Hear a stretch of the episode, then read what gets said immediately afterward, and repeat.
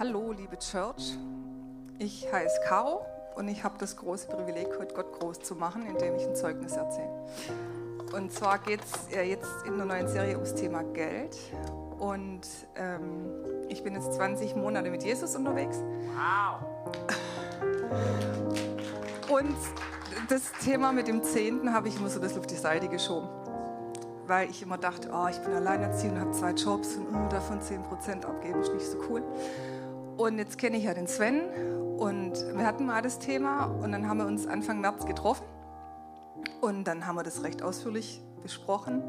Und haben dann auch ausgerechnet, was 10% wären und ob das nicht möglich wäre. Und dann dachte ich doch, das geht. Und habe dann erst das so gemacht, dass ich in dem Monat März die 10% noch ähm, quasi per PayPal überwiesen habe und mir dann überlegt habe, dass ich ab April das dann als Dauerauftrag mache. Also habe ich das mit Gott fest vereinbart. Und dann habe ich einen neuen oder habe ich Zahnarzt gewechselt und bin dann am 22. März zu dem neuen Zahnarzt. Und der hat mir dann äh, leider offenbaren müssen, dass ich einen Backenzahn lassen müsste, weil da kann man nichts mehr tun. Und die günstige Variante, den Zahnarzt zu ersetzen, wären 1500 Euro. Ich bloß dachte, uh, wo soll ich das Geld hernehmen? So, dann habe ich ab da gebetet. Und zwar bin ich äh, gesundheitlich so eingestellt, dass ich dachte, nee, ich kann den Zahn nicht gehen lassen. Nachher bringt es mein ganzes System durcheinander. Das geht auf gar keinen Fall. Und gesagt, also entweder du gibst mir das Geld oder du heilst mir einfach den Zahn. Das wäre ja voll das coole Zeugnis auch für den Zahnarzt. Dann habe ich eine Woche gebetet. Den Mittwoch drauf war ich dann nochmal zur professionellen Zahnreinigung. Und dann habe ich schon gemerkt, irgendwie fühlt sich es schlechter an als vorher und habe aber so arg mit mir gehadert, trotz allem diesen Zahn gehen zu lassen. Und Donnerstag früh habe ich dann meine Andachten gemacht, wie jeden Morgen. Und dann hat Jesus so in mein Leben reingesprochen, lass doch diesen blöden Zahn einfach gehen. Weil im Paradies hast du dann eh einen neuen Zahn, oder beziehungsweise einen neuen Zahn, einen neuen Körper. Und ob du den das mitnimmst oder nicht, ist völlig egal. Ja, und dann hatte ich da so einen Frieden drüber. Dann war ich arbeiten und ungefähr zwölf Stunden später komme ich nach Hause und sehe eine Bekannte hat angerufen und habe die dann zurückgerufen. Da sagt die zu mir, Caroline, der Osterhase hat ein Geschenk für dich dagelassen, komm mal vorbei und hol das ab. Und ich so, hä? Dann sagt sie, ich habe 400 Euro, die ich dir gern schenken möchte. Und ich dachte, ich spinne, die hat selber nicht viel, aber die ist wahnsinnig großzügig und gibt. Dann habe ich gesagt, sie sind voll die krasse Gebetserhörung, weil ich seit einer Woche dafür bete, dass ich Geld brauche für diesen Zahn. Und dann sagt sie aber sofort, aber mit Gott habe ich nichts am Hut. dann dachte ich nur, ja, du nicht mit ihm, aber er mit dir. ja, genau. Und so kam ich ganz geschwind. Und das Krasse war, eine Woche später bin ich dann tatsächlich hin. Und dann hat sie gemeint, also sie hat jetzt 450 draus gemacht hat dann aber erzählt, die 50 Euro kamen aus einer Spende von einem, der sie sammelt für Syrien, für diese ganzen Katastrophengebiete. Und von den 80 Euro, wo ihr gern gegeben wurde als Spende, hat sie 50 für mich. Das hat sich ganz schlecht angefühlt, weil das Geld war ja nicht für mich gedacht. Und dann habe ich von den 450, 50 am nächsten Sonntag wieder in der Kirche abgegeben, weil ich dachte, ah, von allem, was wir kriegen, sollen wir ja den Zehnten geben. Und da hat sich dann doppelt und dreifach richtig angefühlt. Genau, Gott ist gut.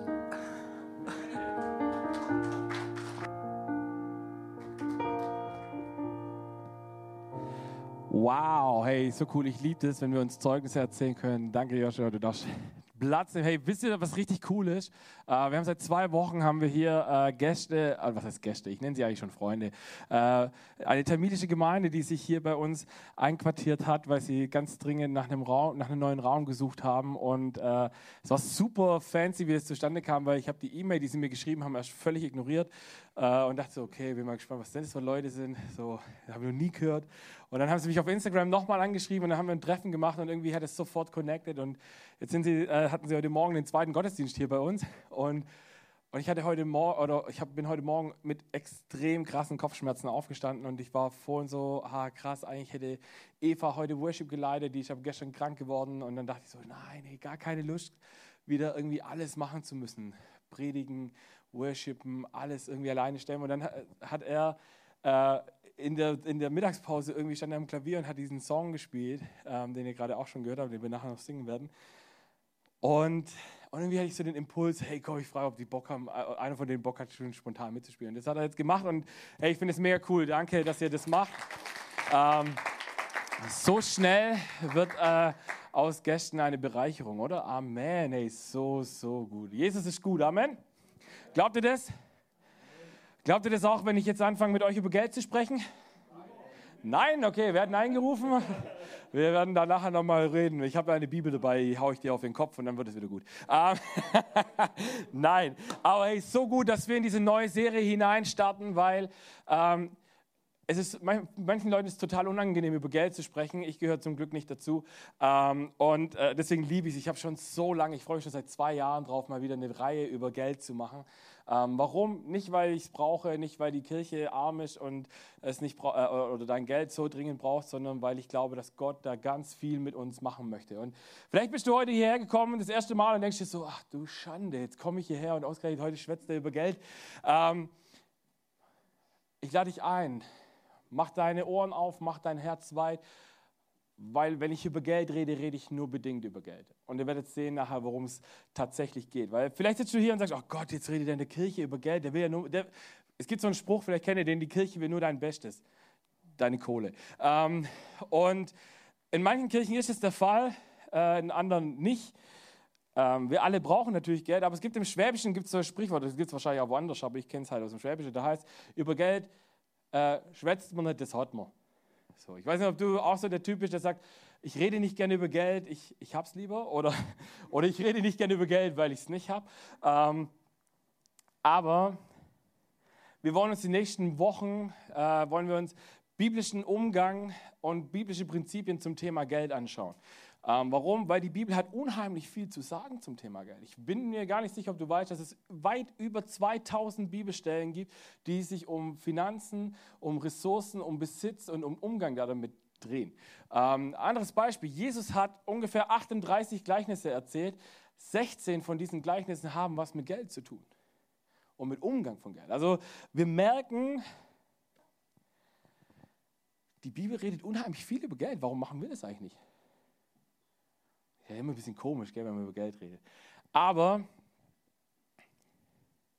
diese Serie heißt Let's Talk About Money. Aber wenn wir über Geld reden, reden wir nicht über Geld, wir reden über unser Herz. Und ich glaube, dass es so wichtig ist zu verstehen, wenn wir über Geld reden, reden wir nie nur über Geld, sondern wir reden eigentlich immer über unser Herz. Und diese Kirche, und das möchte ich dir mitgeben, hat ein ganz wichtiges Credo.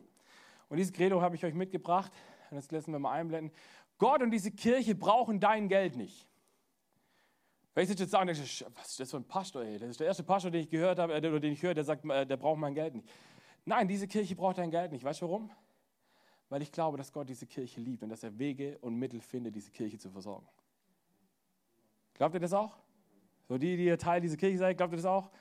Dann lasst mal ein lautes Amen hören. Amen, Amen. sehr gut. Aber, und es gibt ein kleines Aber, nein, es gibt ein großes Aber. Die Bibel spricht sehr viel damit, wie wir mit unseren Finanzen umgehen sollen und dass wir sie ins Reich Gottes investieren sollen. Gott liebt dich nicht mehr oder weniger, wenn du deinen Zehnten gibst oder nicht. Aber die Bibel spricht von Verheißungen und von Segnungen, wenn wir das tun, derer wir uns selber berauben, wenn wir es nicht tun.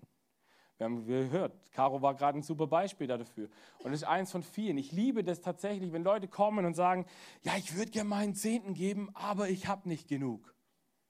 What? 10% sind 10%, egal von was von einem Euro, von 10 Cent, von einem, gut, von einem Cent wird es schwierig, das zu zahlen, aber ähm, 10 Prozent sind immer 10 Prozent.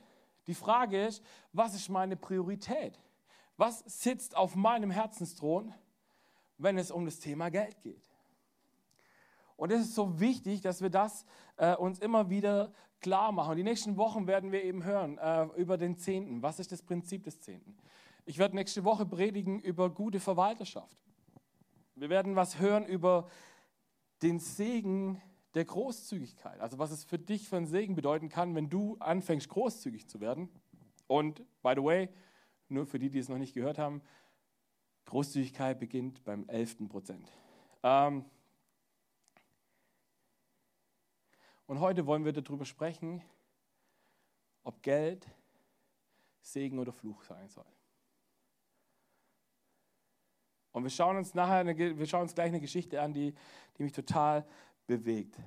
Weil, ich habe es gerade schon mal gesagt, Jesus und die Bibel an sich spricht unheimlich viel über Geld. Und jedes Mal, wenn Jesus über Geld spricht, kommt immer das Herz mit rein. Und wisst ihr warum? Ich habe gebetet diese Woche in der Vorbereitung vor dieser Predigt und habe gesagt, Gott, was ist die Kernmessage dieser Predigtreihe? Was soll das sein? Und Gott hat zu mir gesagt, Sven,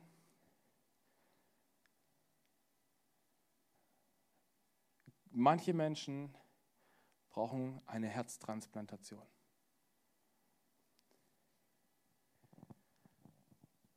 Und ich gucke jetzt niemanden speziell an oder so, wo ich sage, hey, du bist jetzt gemein, Halleluja. Nein, äh, mache ich nicht. Äh, ist immer gefährlich, wenn man das macht. Ähm, aber ich glaube, Gott möchte etwas an unserem Herzen verändern und das macht er immer wieder. Und Geld ist ein super krasser Indikator dafür, wie meine Beziehung zu Gott auch gerade aussieht. Und deswegen nochmal, Gott hat kein Geldproblem, weshalb er so viel über Finanzen spricht in seinem Wort. Aber wir haben ein Herzproblem, wenn es um das Thema Geld geht. Und deswegen lade ich euch ein, ich möchte kurz beten, bevor wir so richtig reinsteigen. Und wenn du möchtest, und ich, ich, ich warne dich vor, es ist ein gefährliches Gebet, was wir jetzt beten werden, weil ich möchte Gott einladen, dass er eine Herztransplantation an uns vornehmen darf, die nächsten, heute, aber auch die nächsten Wochen. Jesus, und ich danke dir für diesen Moment. Ich danke dir, dass du heute Abend hier zu uns sprechen möchtest, zu jedem Einzelnen, der auch eventuell am Stream mit dabei ist, der diesen Podcast später hört, Jesus. Ich bete, dass wir unsere Herzen weit machen, dass wir sagen, Jesus, wenn du etwas an unserem Herz verändern sollst, möchtest, dass du, dass du die Freiheit bekommst, Jesus. Wir laden dich ein, Heiliger Geist. Fang du an, Dinge wegzuschneiden von meinem Herzen, die mir nicht gut tun. Fang du an, Dinge wegzunehmen aus meinem Leben, an denen ich hänge und die ich über dich drüber stelle. Und ich danke dir, Jesus, dass wir das erleben dürfen. Auch wenn es vielleicht ein bisschen ein schmerzhafter Prozess werden kann, dass wir erleben dürfen, wie du einen Unterschied machst. Amen. Amen. Geld. Ist Geld gut oder schlecht? Das ist so mein erster, mein erster Punkt heute. Geld gut oder schlecht? Ich habe euch eine Geschichte von Jesus mitgebracht. Ähm, und die lesen wir in Matthäus 6 äh, ab Vers 19. Da lesen wir, sammelt keine Reichtümer hier auf der Erde an wo Motten oder Rost sie zerfressen oder Diebe einbrechen und sie stehen können. Sammelt eure Reichtümer im Himmel, wo sie weder von Motten noch Rost zerfressen werden und vor Dieben sicher sind. Denn wo dein Reichtum ist, da ist auch dein Herz. Wir sehen erstes Teaching von Jesus über Geld. Er sagt nicht, dass wir, nicht, dass wir keine Reichtümer ansammeln dürfen, aber er sagt, sammelt die richtigen Reichtümer an. Und warum? weil es geht um unser Herz. Das, was wir in den Fokus nehmen, das ist, dort, dorthin werden wir uns verwandeln und, und wir, es geht direkt ums Herz. Und ich finde es ganz arg spannend, weil, weil er kommt direkt, Jesus kommt und sagt und gibt uns direkt einen richtig guten Ratschlag zum Thema Reichtümer. Also Reichtümer im Himmel beschränken sich nicht auf die Abgabe des Zehnten. Also ganz wichtiges Teaching an erster Stelle. Reichtümer im Himmel sammeln schaffst du nicht, indem du deinen Zehnten zahlst. Also das Zehnten zahlen bringt dich nicht in den Himmel. Ähm, es macht die Kirche cooler, aber es bringt, nein, Spaß. Aber es bringt dich nicht in den Himmel am Ende des Tages. Sondern Reichtümer im Himmel ansammeln bedeutet Gehorsam Gott gegenüber sein. Das tun, was er von dir verlangt. Wenn er sagt, geh zu dieser Person und bete für diese Person, dass du dann losgehst und für diese Person betest. Wenn du den Eindruck hast, dass jemand, äh, keine Ahnung, ich bin ja das lebende Beispiel für den ominösen Umschlag im Briefkasten, wo Geld drin ist ohne Namen und wo exakte Centbeträge drauf sind. Wenn Gott zu dir sagt, mach das, nicht hinstehen und diskutieren und sagen, ja, aber Gott, ich weiß gar nicht, ob ich genügend übrig habe, um das zu machen. Nein, Gehorsam heißt, wenn Gott sagt, tu es, tu es. Weil wer wird dich versorgen am Ende des Tages? Jesus. Amen dazu. In gewisser Weise ist jede Investition, die wir ins Reich Gottes machen, eine, ein, ein Investieren in Reichtümer im Himmel. Weil das kann uns nachher niemand mehr wegnehmen. Wenn du stirbst, sorry, shocking news, äh, sobald du ins Gras beißt, wirst du nichts mehr, egal, du kannst ultra, du kannst Jeff Bezos sein, Jeff Bezos wird keinen einzigen Cent mit ins Jenseits nehmen. Keinen einzigen. Die Frage ist, wofür sammle ich all dieses Geld, all diesen Reichtum, den ich, den ich so habe, wenn ich nicht anfange, den in eine gute Art und Weise ähm, zu investieren.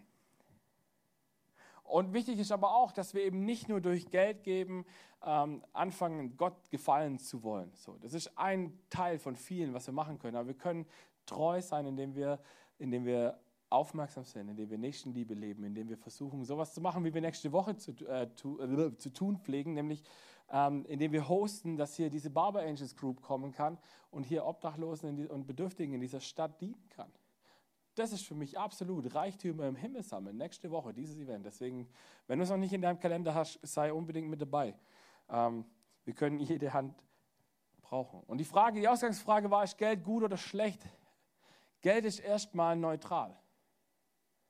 Geld ist weder noch, oder? Ich war heute Morgen auf der Bank und habe mich schon direkt aufgeregt über meine Bank, weil ich habe eine neue Bankkarte bekommen und äh, habe die das erste Mal in den, in den Automat reingeschoben und sie wurde direkt eingezogen. Äh, ich konnte noch, nicht, konnt noch nicht mal meinen PIN falsch eingeben, sondern sie war einfach direkt aus Sicherheitsgründen eingezogen. Und ich dachte mir, da habe ich mich direkt wieder aufgeregt, weil ich musste, ich, ich habe ich hab Geld gebraucht äh, für eine Illustration, die ich gerne mit euch machen möchte. Ich habe hier einen 50-Euro-Schein. Und die Frage, die ich euch stellen möchte, ist, ist dieser Schein gut oder schlecht? Was würdet ihr sagen? Ihr dürft gerne laut sagen. Ist er gut oder schlecht? Auf was? Auf was kommt es an? Was ich damit mache. Würdet ihr sagen, wenn ich diesen Geldschein nehme und keine Ahnung, ich, ich gehe jetzt zum, zum Bäcker rüber, kaufe eine Tüte Brezeln und gehe zu Obdachlosen und, äh, und verteile ihnen diese Brezeln. Das, äh, war das gut oder schlecht investiert? Wir würden sagen, es war gut investiert. Wenn wir uns vorstellen, ähm, ich nehme diese 50 Euro und investiere die in, keine Ahnung, in unseren Waffenhändler des Vertrauens. Äh, und was würdet ihr sagen? Ist es gut oder schlecht investiert? Schlecht. Natürlich, als Christen müssen wir sagen, es ist schlecht investiert. ähm, die Frage ist aber nicht, aber der, der 50-Euro-Schein ist am Ende des Tages ein 50-Euro-Schein, der sowohl als auch sein kann. Ich kann ihn gut anwenden und ich kann ihn und jetzt ist immer so die Frage nach, äh, nach den ethischen und moralischen Werten, aber ich kann ihn auch nicht gut äh, nutzen. Jetzt würde natürlich der Waffenhändler sagen, wenn ich 50 Euro bei dem reinschmeiße, das war super investiert. So, also, es ist auch immer die Frage der, der, Perspektive. Wir würden natürlich sagen, nein, ist nicht so. Und deswegen ist es so wichtig, es gibt ganz oft, haben wir dieses Geldthema, wird ganz oft ausgespielt, indem wir hinstellen und sagen, ja, als Christen dürfen wir nichts haben. Als Christen müssen wir arm sein wie Kirchenmäuse und all diese Punkte. Das steht nirgends in der Bibel. Es steht nirgends in der Bibel, dass du, dass du arm leben musst, nur weil du Jesus hast. Aber es steht auch nicht drin, dass du äh, auf Teufel komm raus reich sein sollst. Wenn Gott dir Gnade schenkt und Segen schenkt, dann nimm es, aber gebrauche es weise. Das werden wir nachher noch ein bisschen mehr hören. Die Frage ist nämlich immer bei Geld, was treibt mich an?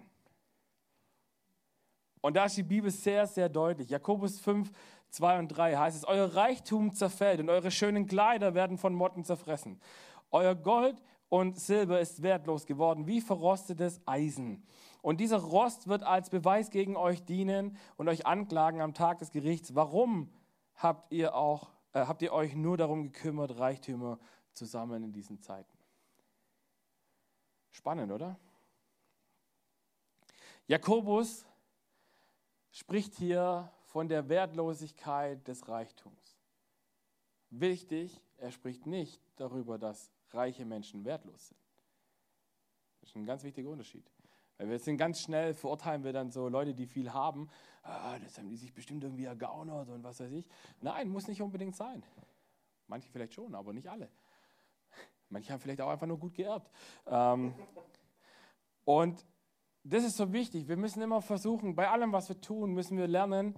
Und es ist heutzutage wird es immer schwieriger in unserer Gesellschaft, dass wir, dass wir Taten und, und, und Dinge von, Mensch, von der Persönlichkeit, von dem Wert von Menschen trennen.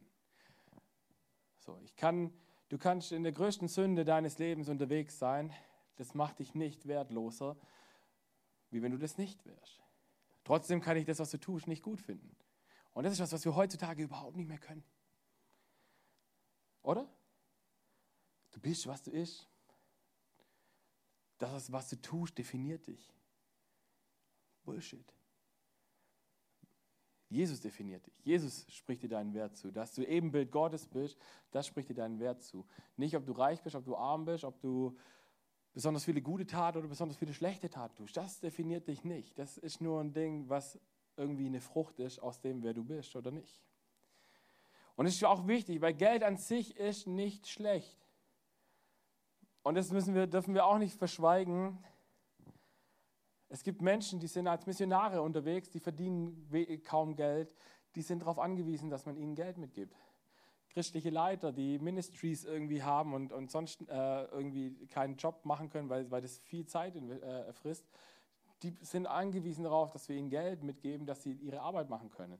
Ähm, Gemeinde, sind wir ganz ehrlich, Gemeinde braucht Geld. Diese Gemeinde braucht Geld, um Miete zu bezahlen und mein Gehalt und viele andere schöne Dinge, die wir hier haben. So, das heißt, ganz ohne Geld geht es nicht. Aber die, äh, die Bibel ist sehr deutlich und sagt Folgendes. Das Problem ist, und das Problem fängt da an, wo wir das hier mehr lieben als Jesus.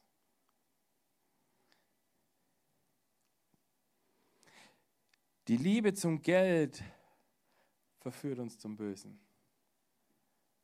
Wenn wir unter allen Umständen Geld haben wollen. Es gibt ein spannendes Zitat von einem Pastor, da möchte ich euch nächste Woche noch ein bisschen in der Predigt, also ihr dürft gerne nächste, nein, nicht nur dürfen wir es heute, nächste Woche unbedingt wiederkommen, weil da gibt es quasi Teil 2. Und ich habe euch ein Zitat mitgebracht von einem Pastor, den ich sehr, sehr schätze. Ähm, der heißt äh, Robert Morris. Robert Morris ist Pastor der Gateway Church in Amerika und die sind nachweislich die Kirche mit dem höchsten ähm, selber Zehnten wegspenden. Die spenden jedes Jahr mehrere Millionen Dollar ähm, als Kirche weg. Was krass ist, weil sie genau dasselbe Prinzip haben. Sie können nur das Geld weggeben, was sie auch reinkommt. Das heißt, das ist krass, wie viel Geld sie haben. Aber es ist nicht, dass sie, ich habe in einem Interview von ihm gehört, dass er nicht gesagt hat, er predigt, jeden, also er predigt jede Woche übers Geben. Und alle drei Jahre auch übers Geld geben. Aber er predigt jede Woche darüber, Jesus sein, äh, das Leben zu übergeben. Er predigt jede Woche darüber, wie wichtig es ist, Zeit und Geld und alles Mögliche zu investieren und zu geben. Und er hat folgendes Zitat gebracht und das hat mich total bewegt.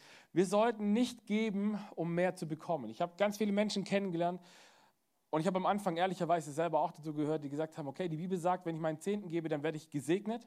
Also gebe ich meinen Zehnten, damit ich mehr habe. Spannend. So funktioniert das Spiel nicht. Gott sagt nicht, okay, nur weil du mir jetzt 10% gibst, wirst du nachher 20 draus kriegen, einfach so irgendwoher, sondern äh, das hat andere, äh, Gott hat andere Mittel und Wege. Und Gott segnet uns auch nicht immer nur mit Finanzen zurück. Das ist auch ein ganz wichtiger Punkt. Aber er sagt hier, wir sollten nicht geben, um mehr zu bekommen, sondern bekommen, um mehr geben zu können. Und es ist so ein krasser Mindshift an der Stelle, weil wenn wir überlegen, wenn Gott kommt und sagt, hey, ich gebe dir, weil du ein treuer Verwalter bist, weil du mit dem, was ich dir anvertraue, gut umgehst, weil du Reich Gottes damit baust, deswegen vertraue ich dir mehr an. Es gibt ein, verschiedenste reiche äh, äh, Menschen, die, die, über die es Zitate gibt, wie zum Beispiel John D. Rockefeller, der gesagt hat, er war nur fähig, von seiner ersten Million 10% zu geben, weil er mit 10 Dollar angefangen hat. Und wir sind ganz oft so, dass wir sagen, ja, ich gebe dann, wenn ich mal, wenn ich mal mehr habe, dann gebe ich. Der Punkt ist, kleiner Spoiler-Alarm, du wirst nie mehr bekommen, wenn du nicht bereit bist, im Kleinen treu zu sein. Und wir gehen weiter, ähm, weil die Bibel hat echt spannende Gedanken äh, zu diesem Thema, mehr zu bekommen, damit wir mehr geben können. Es geht weiter in Sprüche äh, 23, Vers 4 und 5. Da lesen wir, versuch nicht mit aller Kraft reich zu werden, sei klug und vergeude deine Zeit nicht damit. Denn der Reichtum kann plötzlich verschwinden, er bekommt Flügel wie ein Adler und fliegt davon. Die Bibel ist sehr deutlich, dass Geld unheimlich schnell seinen Wert verlieren kann. Und jetzt müssen wir uns vorstellen, hey, wir sind gerade, jeder von uns spürt das wahrscheinlich am eigenen Geldbeutel, wir sind gerade in einer Zeit mit der höchsten Inflation seit über 30 Jahren. So, die letzten, ich habe mal statistisch nachgeguckt, äh, die letzten Jahre hatten wir so eine äh, Inflation von 1, 2 Prozent. Ähm, das letzte Mal, dass wir über 5 oder 6, 7 Prozent hatten, war Anfang der 90er Jahre. Und davor war das letzte Mal, dass es richtig krass war, war nach dem Zweiten Weltkrieg, wo gar, wo Geld gar nichts mehr wert war.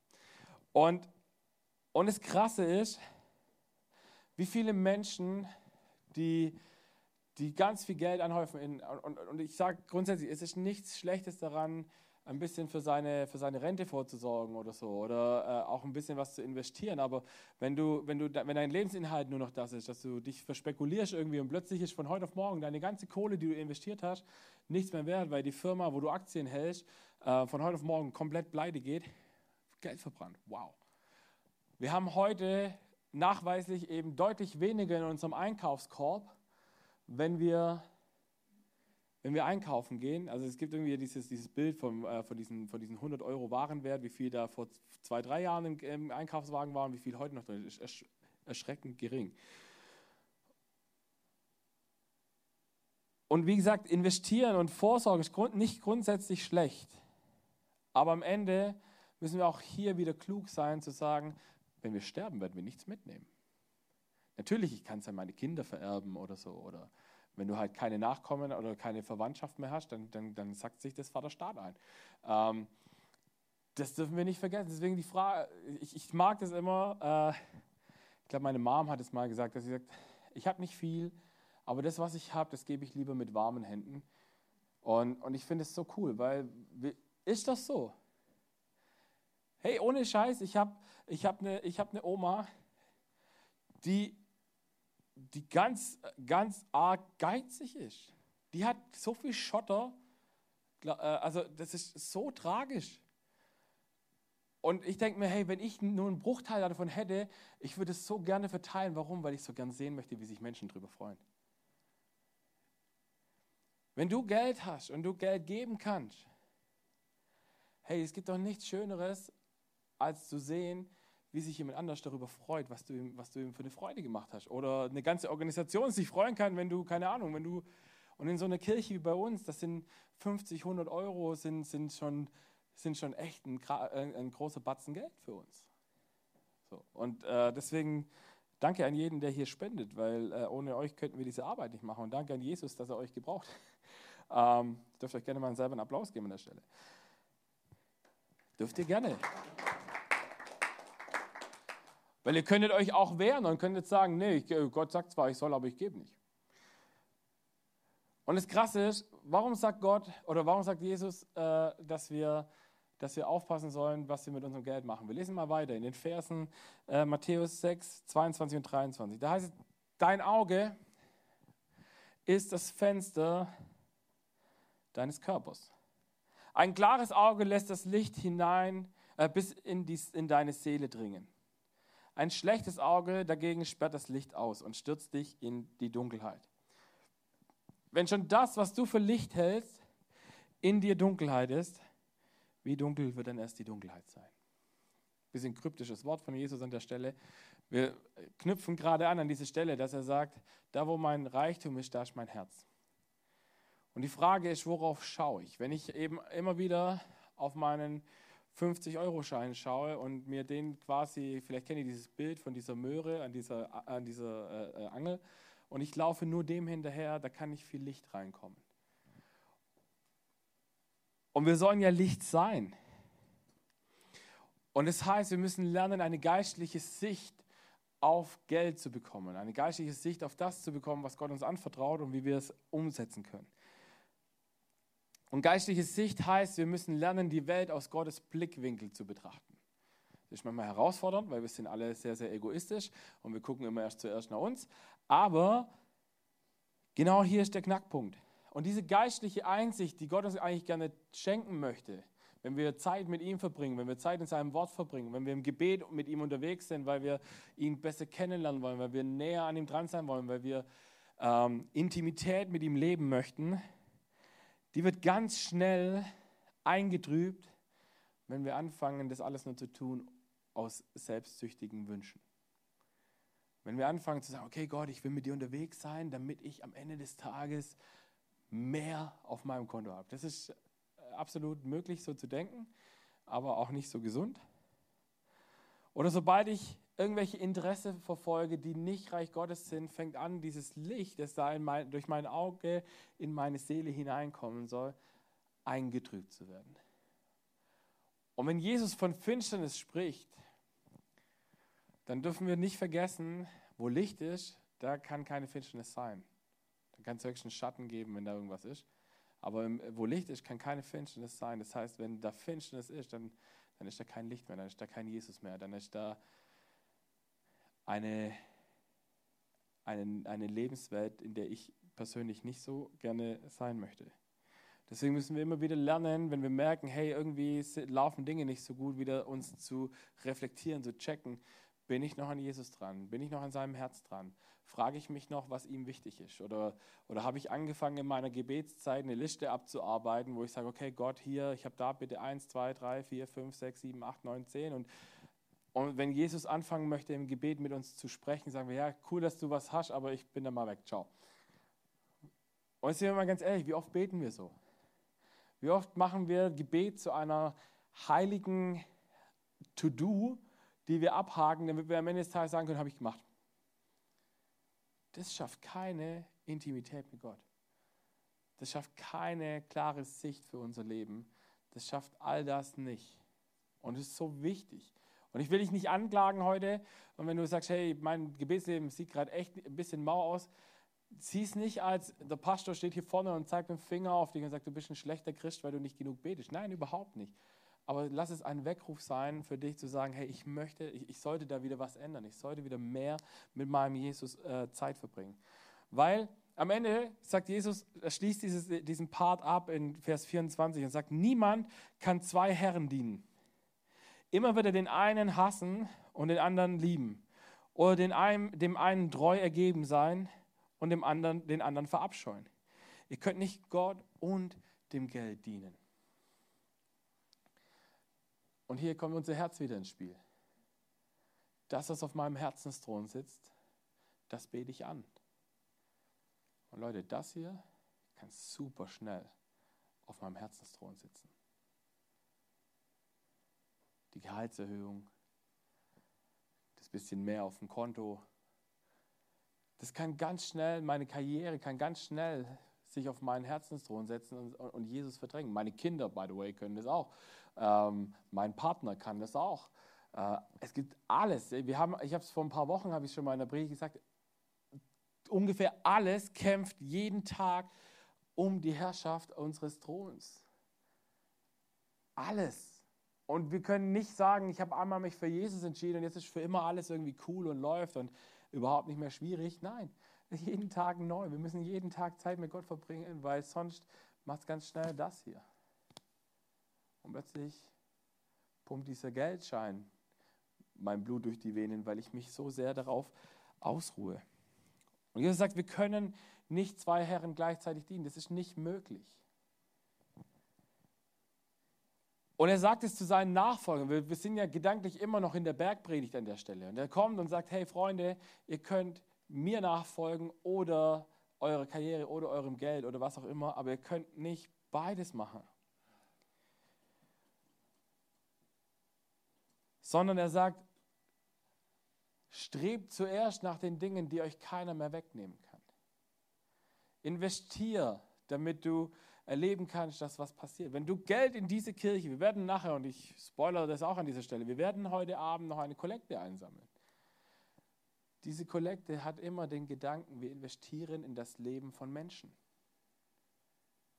Jeder Cent, der in diese Kirche investiert wird, wird am Ende des Tages in irgendeiner Form in Menschenleben investiert, indem wir anderen was Gutes tun können, indem wir Gehälter zahlen, indem wir Equipment kaufen, mit dem Menschen Spaß haben zu arbeiten, indem wir ähm, keine Ahnung, Getränke querfinanzieren können, weil wir sie hier günstig wieder verkaufen wollen, weil, wir, weil, weil es uns nicht um Gewinne geht. So. Oder wir haben, wir haben die Möglichkeit über unseren Verein, dass wir, dass wir, keine Ahnung, wenn dir die Waschmaschine verreckt und du bist nicht fähig, dir eine neue Waschmaschine zu kaufen, dass du kommen kannst und dass wir sagen können, okay, wir checken das mal, was möglich ist und wir können dir das querfinanzieren oder dir eine ganze Waschmaschine kaufen und schenken. Das ist alles möglich, aber das geht nur, wenn wir zusammen großzügig sind. Und wenn wir zusammen Reich Gottes bauen und sagen, das wollen wir haben. Und Jesus sagt, wir sollen uns nicht von, von materiellem Besitz faszinieren lassen, was ganz schnell passiert. Dieses, das, das dicke Auto, der Ferrari oder AMG oder was auch immer, wo du da sitzt. Und ich durfte, by the way, ich durfte die Woche das erste Mal in meinem Leben in einem AMG sitzen. Es war schon ein cooles Gefühl. Aber am Schluss habe ich mir auch gedacht, gut, es ist halt ein Auto, hat vier Reifen und ein Lenkrad und einen Motor, der vielleicht ein bisschen schneller fahren kann. Aber da, wo ich unterwegs bin, brauche ich die, die Geschwindigkeit eigentlich nicht. Aber es ist auch mal schön, da drin zu sitzen und es vibrieren zu hören. Aber ähm, es ist halt auch am Ende des Tages, aber ich bin auch überhaupt kein Autotyp, deswegen hat mich das jetzt, äh, also war, ist es für mich jetzt kein so ein krasses Beispiel. Aber, aber worauf ich mich fokussiere, da lande ich am Ende des Tages. Wenn ich mich, ich kann mich zum Beispiel auch, gehen wir mal ganz kurz weg von dem Geldthema, ich kann mich zum Beispiel auch auf ganz andere Dinge fokussieren, wie zum Beispiel Sport. Und plötzlich werde ich, äh, wenn ich lang genug dranbleibe, werde ich absolut vielleicht die Sportskanone und, und erlebe da Sachen, weil ich mich darauf fokussiere, weil ich sage, ich habe da ein Ziel, dort möchte ich hinkommen. Und als Jesus-Nachfolger sollte unser Ziel sein, dass wir sagen, wir wollen Jesus ähnlicher werden. Wir wollen seine Maßstäbe in unserem Leben haben. Weil dann kommt nämlich die Frage, ob Geld Segen oder Fluch ist. Und Paulus äh, hat seinem äh, Freund Timotheus äh, einen wunderbaren Brief geschrieben. Und der, äh, Timotheus war zu dieser Zeit äh, in der Gemeinde in Ephesus und hat die leiten dürfen als junger Kerl. Und die Gemeinde in Ephesus, die, hat, die hatten Geld. Wirklich richtig krass. Es war fast quasi wie Heilbronn. Da waren lauter so die, die Schwarze unterwegs, die echt mehr Geld hatten, wie sie, wie sie ausgeben konnten. Und, und das Krasse ist, wusstet ihr, by the way, dass Heilbronn, äh, das, Einkommen, das Durchschnittseinkommen in Heilbronn das höchste in ganz Deutschland ist? Und ich finde es so geil, weil das ist einfach nur wegen Dieter Schwarz hoch. weil dem seine, was weiß ich, wie viele Millionen oder Milliarden der Dude hat, einfach den Schnitt unendlich nach oben ziehen. Und, äh, und deswegen ist Heilbronn die reichste Gegend die, äh, in Deutschland. Das ist total krass. Ähm, ich bete ja schon ganz lange, dass der Didi einmal so seinen Zehnten droppt in diese Church. Dann haben wir ganz lange keine Probleme mehr, glaube ich. Aber ihr könnt gerne mitbeten ähm, dafür, dass das irgendwann mal passiert. Aber Jesus kommt dann, oder nicht Jesus, aber äh, Jesus hat es schon vorher mal gesagt und Paulus wiederholt es an dieser Stelle nochmal zu seinem Timotheus-Dude und sagt in 1 Timotheus 6, Vers 10, denn die Liebe zum Geld ist die Wurzel aller möglichen Übel. So sind manche Menschen aus Geldgier vom Glauben abgewichen und haben sich selbst Schmerzen zugefügt.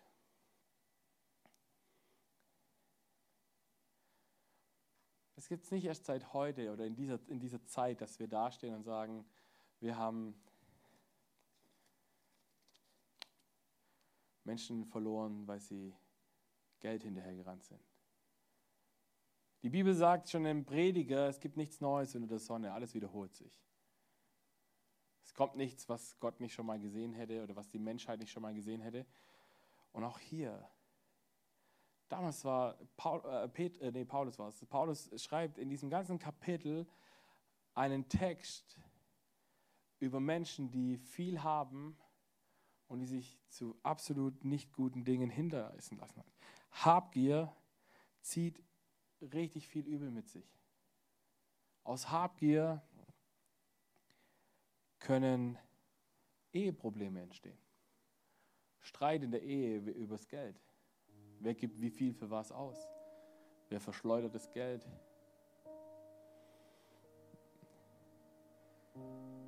Wenn du Geld hast, kannst du geraubt werden. Wenn du viel Besitz hast, viel Reichtum hast, dann kann es dir am Ende des Tages genommen werden.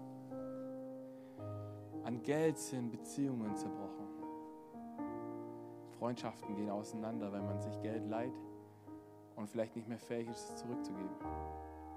Ich habe letzte Woche, fand ich ganz arg spannend, hatte ich äh, für die, die da waren, Peter war letzte Woche hier und ich fand es ganz spannend, weil er hat seinen Geldbeutel zu Hause vergessen und hat hier im, im Parkhaus geparkt.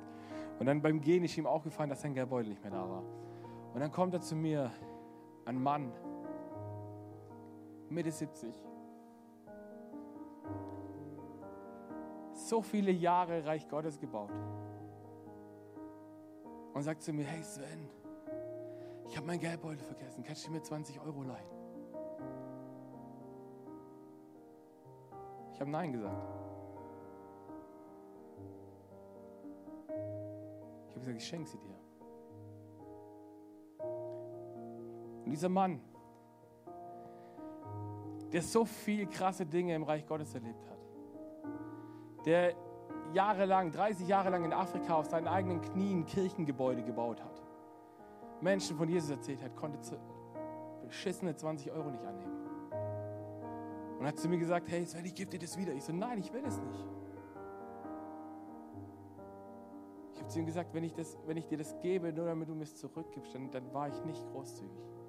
Und by the way, 20 Euro sind einfach nicht großzügig. Also aus meiner Perspektive. Ich bin niemand angreifen. Für manche Leute sind 20 Euro sehr viel Geld. Aber aus meiner Perspektive waren 20 Euro nicht großzügig. Und er kam zu mir und sagte zu mir, Sven, ich werde das wiedergeben. Ich sagte, ich werde es nicht annehmen. Weil warum? Jesus sagt an einer Stelle in seinem Wort, wenn wir Menschen einladen, die uns wieder zurück einladen, dann waren wir am Ende des Tages nicht großzügig. Wenn ich Menschen einlade, die mich nicht mehr einladen können, die mir außer Dankbarkeit nichts geben können, dann bin ich großzügig.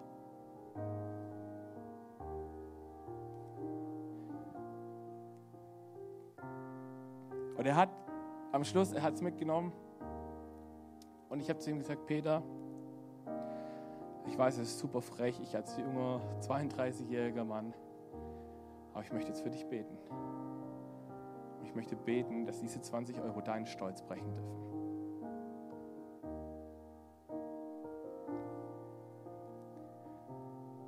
Und er hat gesagt, bitte mach das. Ein Mann, der so viel krasses Zeug erlebt hat. Ey.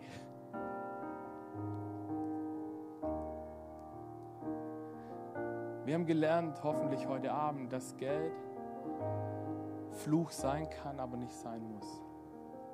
Und dass Gott uns Dinge anvertraut, damit wir es segnen können und segnen sollen. Und wie gesagt, die Bibel sagt, wenn wir im Kleinen treu sind, dann wird Gott uns mehr anvertrauen.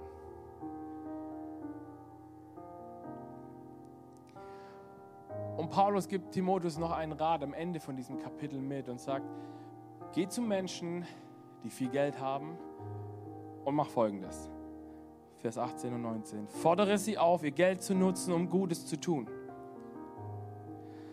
Sie sollen reich an guten Taten sein, die Bedürftigen großzügig unterstützen und immer bereit sein, mit anderen zu teilen, was Gott ihnen gegeben hat.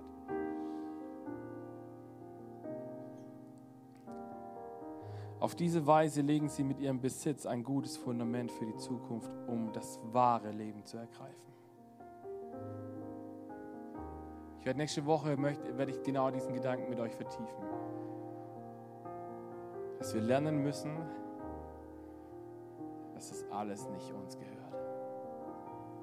Sondern dass wir, egal ob es 10 Euro sind oder ob es 50 Euro sind ob es 100 Euro sind oder 500 Euro oder 1000 oder was auch immer,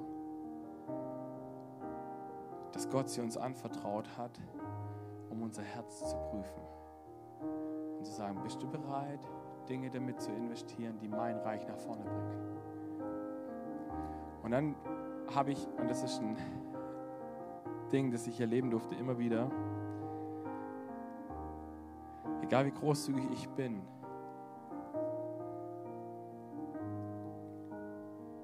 egal wie sehr ich versuche, mit, mit Schaufeln das Geld aus meinem Besitz rauszuschaufeln, Gottes Schaufel ist größer.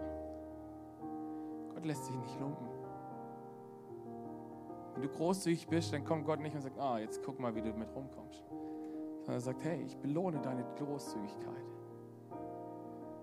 Weil sein Wort sagt, sorg dich nicht um das, was morgen ist, sondern so, lebe im Heute, lebe mit dem, was du heute hast. Und die Bibel sagt, wenn wir Gott an erste Stelle stellen, Matthäus 6,33, wenn wir Gott an erste Stelle stellen, wird er für alles andere sorgen. Gott sorgt sich um die Vögel, die nichts ernten und nichts säen. Und guckt, dass sie genug haben. Wie viel mehr sorgt er sich um dich und mich? Und er sagt, ich sehe in dir Sohn oder Tochter. Was will ich mehr? Und wisst ihr, egal wie viel Geld du zur Verfügung hast, ob du die, die schwarz rich bist, oder ob du sagst, ich habe gar nichts. wir können auch mit wenig gute Dinge tun. Wir können freundlich sein zu Menschen. Wir können eine einladende Haltung haben. Können jemanden, der Hunger hat, sagen, komm, ich nehme dich mit. Ich, ich kaufe dir eine Brezel, keine Ahnung, oder ein Brot, was auch immer. Ich lade dich ein zum Essen. Aber nicht, weil ich will, dass du mich zurück einlädst, sondern ich lade dich ein, weil ich einfach das auf dem Herzen habe.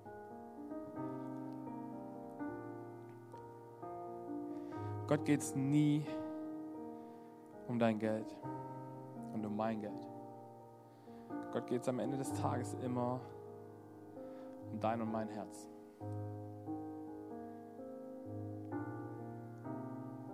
Und die Frage ist, ob wir das zulassen. Dass wir sagen, okay, Gott, hier bin ich. Mit allem, was ich habe. Mit viel oder wenig. Ich bin hier. Gebrauch du mich. Schneid du aus meinem Herz raus, was mir nicht gut tut. Schneid du Dinge, transplantier du mir ein neues Herz da, wo ich vielleicht wirklich auf, auf Gewinnmaximierung aus war. Und hilf du mir eine neue Sicht zu bekommen, wer du bist und was du möchtest. Warum? Weil einer der Namen Gottes ist Jireh.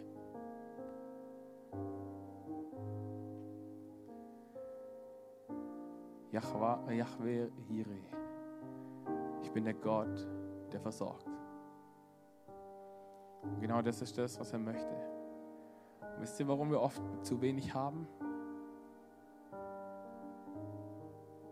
Weil wir Gott uns nicht versorgen lassen. Weil wir es selber probieren. Deswegen lade ich euch ein, lasst uns diesen Song zusammen singen. Lass uns dazu aufstehen. Und wenn du gerade hier bist und das Gefühl hast, ich habe nicht genug, mir fehlt da was, leg es in diesen Song hinein. Sing es ihm zu. Jere, du bist genug. Ich vertraue dir, egal was auch passiert.